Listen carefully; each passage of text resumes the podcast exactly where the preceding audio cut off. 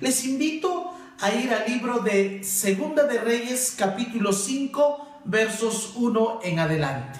Naamán, general del ejército del rey de Siria, era varón grande delante de su señor y lo tenía en alta estima, porque por medio de él había dado Jehová salvación a Siria. Era este hombre valeroso en extremo, pero leproso.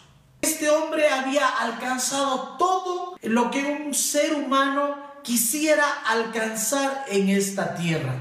Él había sido el favorito del rey, jefe del ejército, valiente, rico, poderoso. Lo había obtenido todo. Tenía dinero, tenía fama, era reconocido, hermanos, era un personaje público, lo había alcanzado absolutamente todo, pero la Biblia dice que había un pero. Ese pero era que él era leproso. Todas esas características de las que nos está hablando Naamán, como no quisiera el ser humano tener.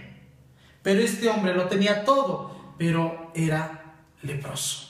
Queridos hermanos y amigos que nos pueden estar viendo a través del Internet, ¿de qué sirve tenerlo todo?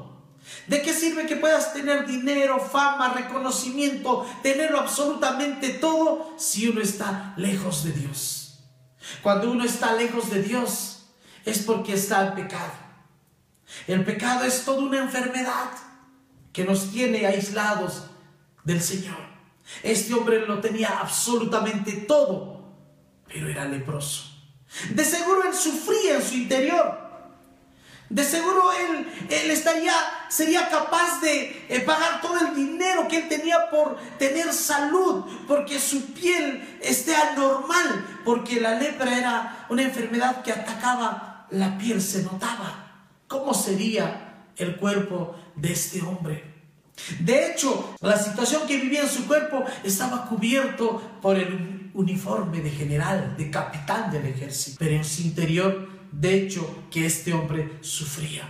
Esa era la condición de Naamán, queridos. Y esa era también la condición nuestra. Antes estábamos viviendo lejos de Dios. Dios vino, nos extendió la mano y nos salvó. Aquí vemos la vida de este hombre que dentro de poco, según vamos leyendo los versículos, vamos a ver que experimenta un milagro maravilloso. Gloria al Señor.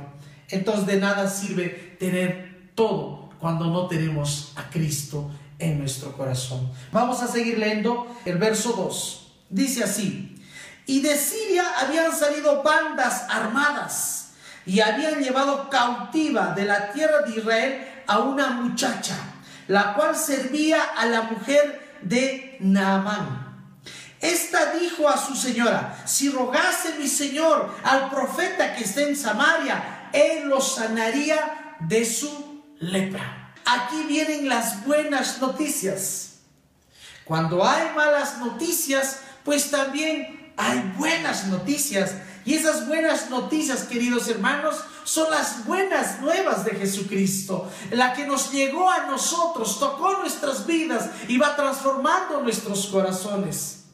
La situación que Naamán estaba viviendo o en la que estaba viviendo, llegó la buena noticia. ¿A través de quién? A través de una jovencita que había sido arrancada de su familia, arrancada de su nación, había sido llevada en calidad de esclava. Era una situación difícil, de dolor, de, podemos decir, de sufrimiento.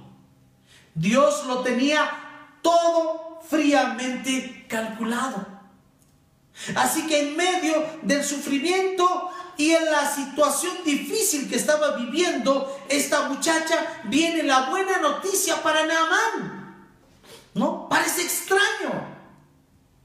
Porque no era sencillo, hermanos, para esta jovencita estar en otra nación en calidad de esclava. No era fácil. Era una circunstancia complicada. Imagínense. Pero entendemos por todo lo que leemos, hermanos, que ella realmente amaba al Señor.